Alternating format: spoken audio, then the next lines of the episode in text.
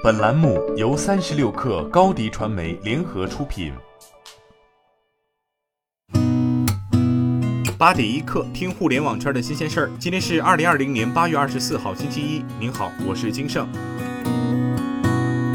上周六晚，TFBOYS 日光旅行七周年演唱会在网易云音乐独家开唱。这也是 TFBOYS 成军七年以来的首次全线上演唱会，演唱会售票数破百万，最高同时在线人数达七十八点六万，打破线上付费演唱会世界纪录。网易云音乐全面主导策划并参与了制作、互动、宣发、周边衍生品开发等线上演唱会全链路流程。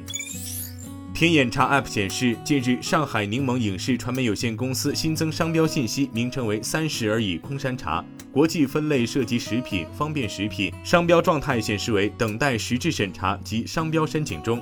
上海柠檬影视传媒有限公司成立于二零一四年七月，是电视剧《三十而已》的出品方。洋码头联合罗永浩在抖音直播间里开启了洋码头十周年专场直播，在四个小时的直播中，实现支付金额四千四百五十八万元，支付订单数二十二点八八万个，累计观看人数达到三百六十七万人。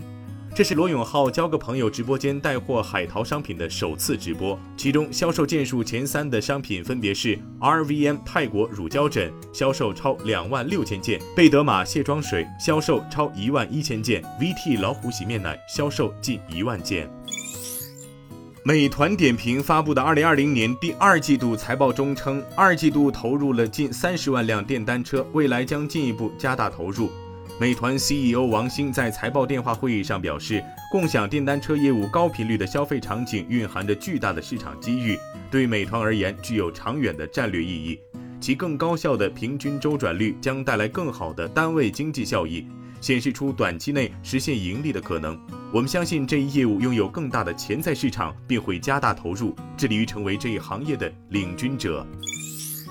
在第三届全球智能汽车前沿峰会上，广汽集团总经理冯兴亚表示，整车厂是智能汽车产业发展的主要引领者。作为粤港澳大湾区龙头汽车企业，广汽集团将立足广州、依托湾区，面向全球，牢牢把握住智能汽车产业发展机遇，力争2023年实现 L 四级自动驾驶的区域示范运营。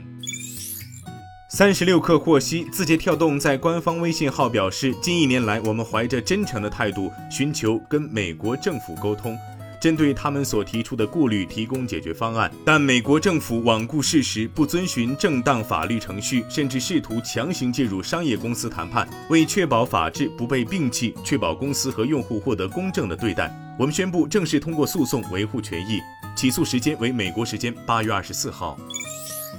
近日，有网友发现，企业微信海外版英文名由 WeChat Work 改成了 WeCom。官网信息显示，企业微信是唯一能跟微信互相拉通的商务软件。这意味着，通过企业微信，企业能够触达十二亿微信用户。此次企业微信更换名称，并没有官方通告，苹果和谷歌应用商店也有了相应的调整。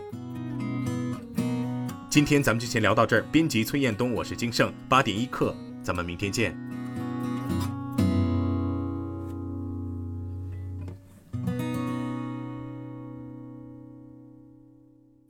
欢迎加入三十六氪官方社群，添加微信 baby 三十六氪 b a b y 三六 k r，获取独家商业资讯，听大咖讲风口，聊创业，和上万客友一起交流学习。